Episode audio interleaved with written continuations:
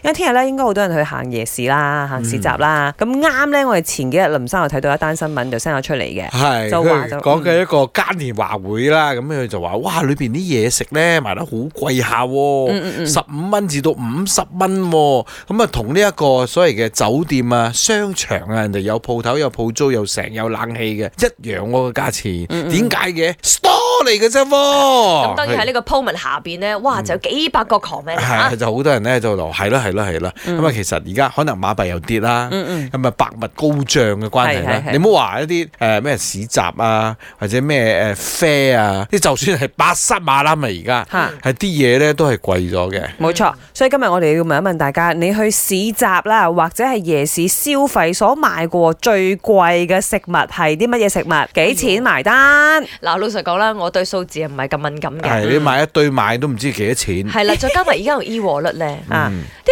啲啲啲啲咁，哎但係咧，我有印象嘅，嗯，有一次我喺呢個百心馬欄食 A 塊牛肉，嗯貴喎，我咪同你一齊去咯，係啊係啊係啊。唔知十五定三十一寸啊嘛，誒，呃佢好似分等級，係三十係幾到五十幾之間，哇一寸啊，講緊喺八十萬啦，八十萬啦當然啦，唔係好多佢嚿 A5 㗎啦，可能唔知六嚿定係啊嚇七嚿咁冇咁多啊冇咁多添嘛三四嚿啫啦，係啊哎呀，係咪你唔小食咗兩串一啊？啖十幾蚊啊！咁呢啲佢又冇呃你佢啊嘅，標價㗎嘛，誒標價喺嗰度咁嘛。係啊本身你已經知道呢一樣嘢，佢唔係平價嘢係嚟㗎啦係，。譬如你咁涼水啊，或者啲生果茶咧，都九蚊十蚊一杯係啊嗰啲咁樣㗎啦。啦咁嗱，首先你真係中意，你咪買咯，啊 Yeah 係嘛？雖然佢誒價錢又高啲，我相信佢哋都用料都係一啲好嘅料嚟嘅，啊，俾足料你啦，叫做嗯嚇，咁當然都係嗰句啦嚇，我哋消費者啊嘛，嗯今日就俾大家分享一下咯。係而家你喺白沙馬欄食一嚿罩雞，嗯，使唔使五溝咧？應該要啦，肯定多過啊啦，係我